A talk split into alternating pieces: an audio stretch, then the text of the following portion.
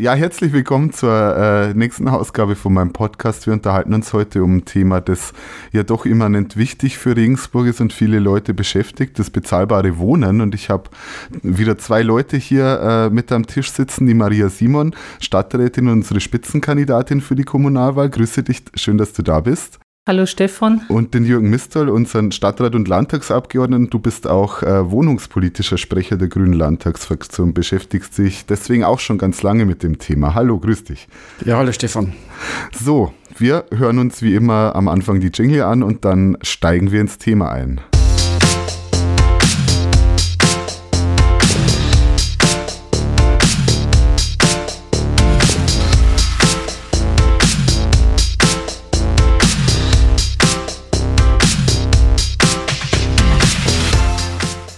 Jürgen, du beschäftigst dich ja schon ganz lange auf äh, sowohl auf kommunaler Ebene als auch auf der Landesebene mit dem Thema Wohnen. Und ich wollte dich mal fragen, ähm, also es gibt ja offensichtlich einen Mangel an bezahlbaren Wohnraum in dieser Stadt. Es ist aber auch viel passiert in den letzten Jahren, gerade in den letzten sechs Jahren. Was äh, kannst du uns denn da erzählen? Wo waren deiner Meinung nach die größten Fortschritte bei dem Thema in Regensburg? Regensburg ist eine wachsende Stadt und in einer wachsenden Stadt ist es wichtig, dass man die Nachfrage nach bezahlbarem Wohnraum auch befriedigt. Und äh, da geht es darum, dass man nicht irgendwas baut, schon gar keine Luxuswohnungen baut. Es steht ja in der Bayerischen Verfassung, das ist mein Lieblingsartikel, der 106er. Jeder Bewohner Bayerns hat das Recht auf eine angemessene Wohnung. Die Förderung des Baus billiger Volkswohnungen ist Aufgabe des Staates und der Gemeinden. So steht es formuliert 1946. Mhm. Heute würde man nicht billige Volkswohnungen sagen, sondern bezahlbare Wohnungen. Aber es ist ein ganz klarer Verfassungsauftrag, dass wir bezahlbare Wohnungen äh, herstellen. Und zwar sowohl der Freistaat als auch die Kommunen. Also da ist die Verantwortung auch geklärt. Und äh, wir haben hier in Regensburg äh, seit 2014 wirklich einen Paradigmenwechsel äh, begonnen und haben so viel öffentlich geförderte Wohnungen gebaut, die sich die Menschen auch leisten können, wie die ganzen mhm. 18 Jahre vorher nicht, weil wir einen CSU-Oberbürgermeister haben. Das muss man mal ganz deutlich sagen. Wir haben allerdings, nachdem da 18 Jahre lang wenig passiert war, einen enormen Nachholbedarf. Aber wir haben zum Beispiel gleich zu Beginn als die Nibelungenkaserne einer Bebauung zugeführt worden ist, äh, darauf geguckt, äh, dass da die Stadtbau äh, zum Tragen kommt, dass da auch Genossenschaften zum Tragen kommen, auch äh, studentischer Wohnraum entsteht. Und wir haben es da geschafft, dass über 50 Prozent äh, der Wohnungen, die dort entstanden sind, tatsächlich öffentlich geförderte mhm. Wohnungen sind. Und wir haben jetzt beschlossen, 40 Prozent Quote dass äh, praktisch 40 Prozent ja. in einem Bebauungsplangebiet öffentlich geförderte Wohnungen entstehen müssen. Wir haben die soziale Bodennutzung eingeführt. Also da ist, wenn ich jetzt im Vergleich schaue äh, zu, zu, anderen Städten in Bayern, da sind wir in Regensburg ganz gut unterwegs. Ja auch, wenn ich die Zahl richtig im Kopf habe, 2018 war das Jahr ähm, im Vergleich der letzten 20 Jahre, wo die meisten äh, Baugenehmigungen erteilt wurden in der richtig. Stadt. Also Bundesweit die meisten Baugenehmigungen. Bundesweit, ja. ja. Das ist ähm, vielleicht noch eine ähm, Nachfrage. Das Thema soziale Bodennutzung ist auch ein äh, ganz wichtiges, ganz zentrales für uns. Was verstehen wir denn da überhaupt drunter? Das ist ja vielleicht für manche Leute eher noch so ein Fachbegriff. Ja, wir haben die Situation, dass äh, die äh, Bodenpreise im Grunde momentan der größte Preistreiber sind, äh, wenn es um bezahlbaren Wohnraum geht. Und äh, das merken wir auch in Regensburg, dass die Bodenpreise wirklich äh, weit nach oben gehen. Und äh, die soziale Bodennutzung stellt sicher, dass diese Steigerungen äh, des Bodenwerts zumindest zu einem großen Teil auch wieder der Öffentlichkeit äh, zugutekommen. Äh, wenn heute jemand Baurecht bekommt und äh, dort Wohnungen bauen kann, äh, dann äh, hat er ja was davon. Und äh, die Stadt ist diejenige, die Baurecht auch schafft.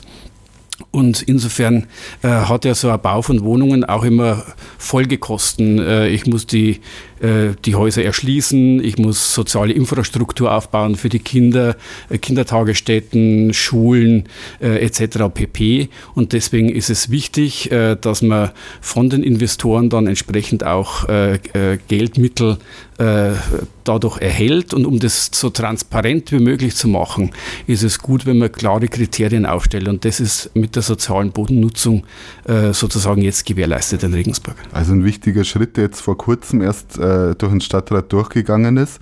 Es ist aber viel passiert in den letzten sechs Jahren. Aber ich glaube, es gibt noch immer Nachholbedarf. Äh, wo siehst du denn den größten Bedarf äh, für die nächsten Jahre, Maria? Ja, ich möchte nochmal anknüpfen, was der Jürgen auch gesagt hat mit, der, mit dem Nibelungenquartier. Da haben wir ja Konzeptausschreibungen gemacht. Das denke ich, das sollte man weiterhin fortführen, weil man damit einfach innovative Projekte machen kann. Wie äh, dort im Nibelungenquartier ist ja das zweite Leben auch mit angesiedelt oder die Lebenshilfe und das Wohnprojekt Wir, also wo es um inklusives Wohnen geht. Und mit der Konzeptausschreibung kann man sowas dann einfach auch steuern, natürlich auch energetisches Bauen. Also das finde ich nach wie vor wichtig. Und da haben wir auch nochmal einen Beschluss gefasst, Konzeptausschreibungen machen und genossenschaftliches Wohnen äh, dem, dem, dem Vorrang geben.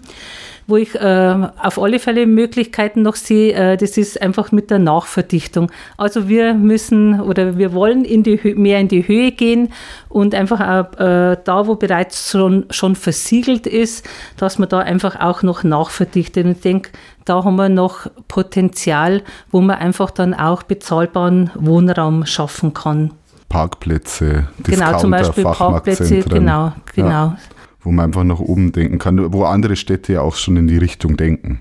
Genau, und da kann man, denke ich, schon etwas mutiger sein und da einfach mehr in die Höhe gehen wie zum Beispiel, und was wir jetzt, ähm, wo wir jetzt selber die Möglichkeit haben, die Stadt hat ja äh, die Fläche von der Prinz-Leopold-Kaserne mhm. erworben.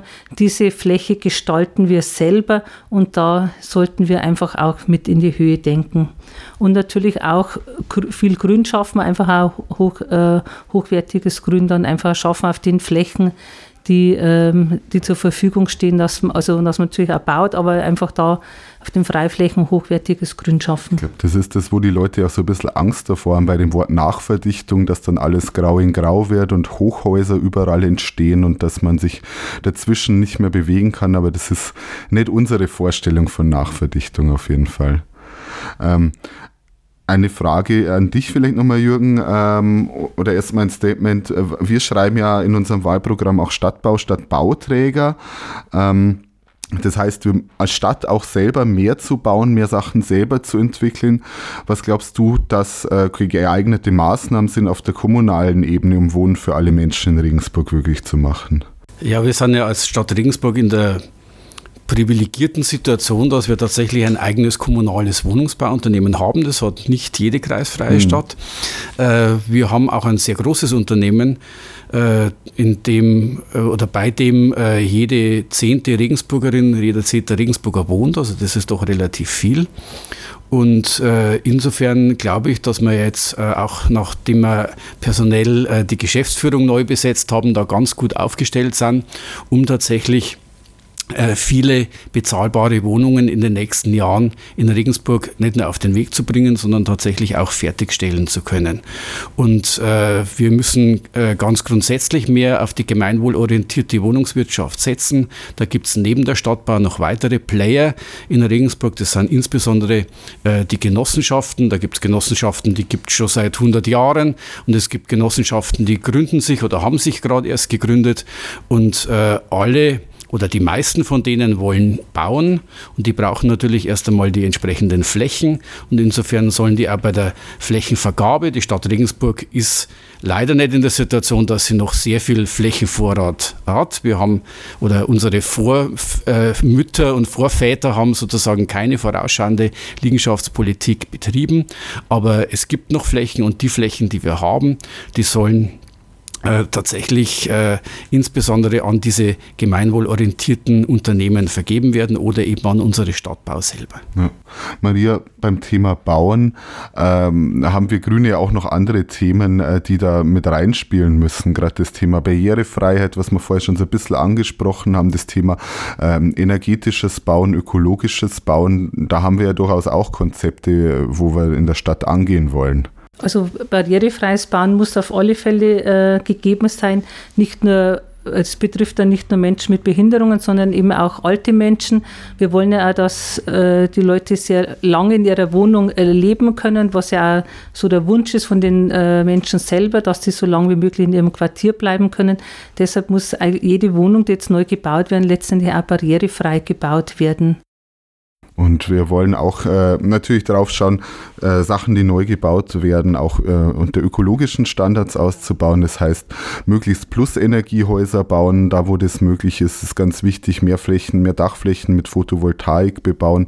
Mehr Grün hast du vorher auch schon angesprochen. Ja. Wir wollen ja tausend neue Fassadenbegrünungen in den nächsten sechs Jahren. Und wo ich auch Potenzial sehe, das ist vor allem in der Holzbauweise, also wo, oder wo es zum einen mal eine ökologische Bauweise ist und und äh, wo man auch vieles noch ausprobieren kann, auch mit Holzbauweise in die Höhe zu gehen. Also da sehe ich auch viel Potenzial. Ja, also ich glaube, Regensburg insgesamt hat viel Potenzial, gerade auch die Baupolitik in Regensburg hat viel Potenzial. Wir Grüne schauen uns aber auch an, was äh, ja passiert zwischen den Häusern, die gebaut werden, wie sind die Wohnungen eingerichtet, wie sind die Wohnungen auch verkehrsmäßig angebunden. Ich glaube, man muss das als gesamtheitliches Thema denken. Ähm, zu den anderen Themen haben wir auch in einigen der anderen Podcast-Folgen schon gesprochen.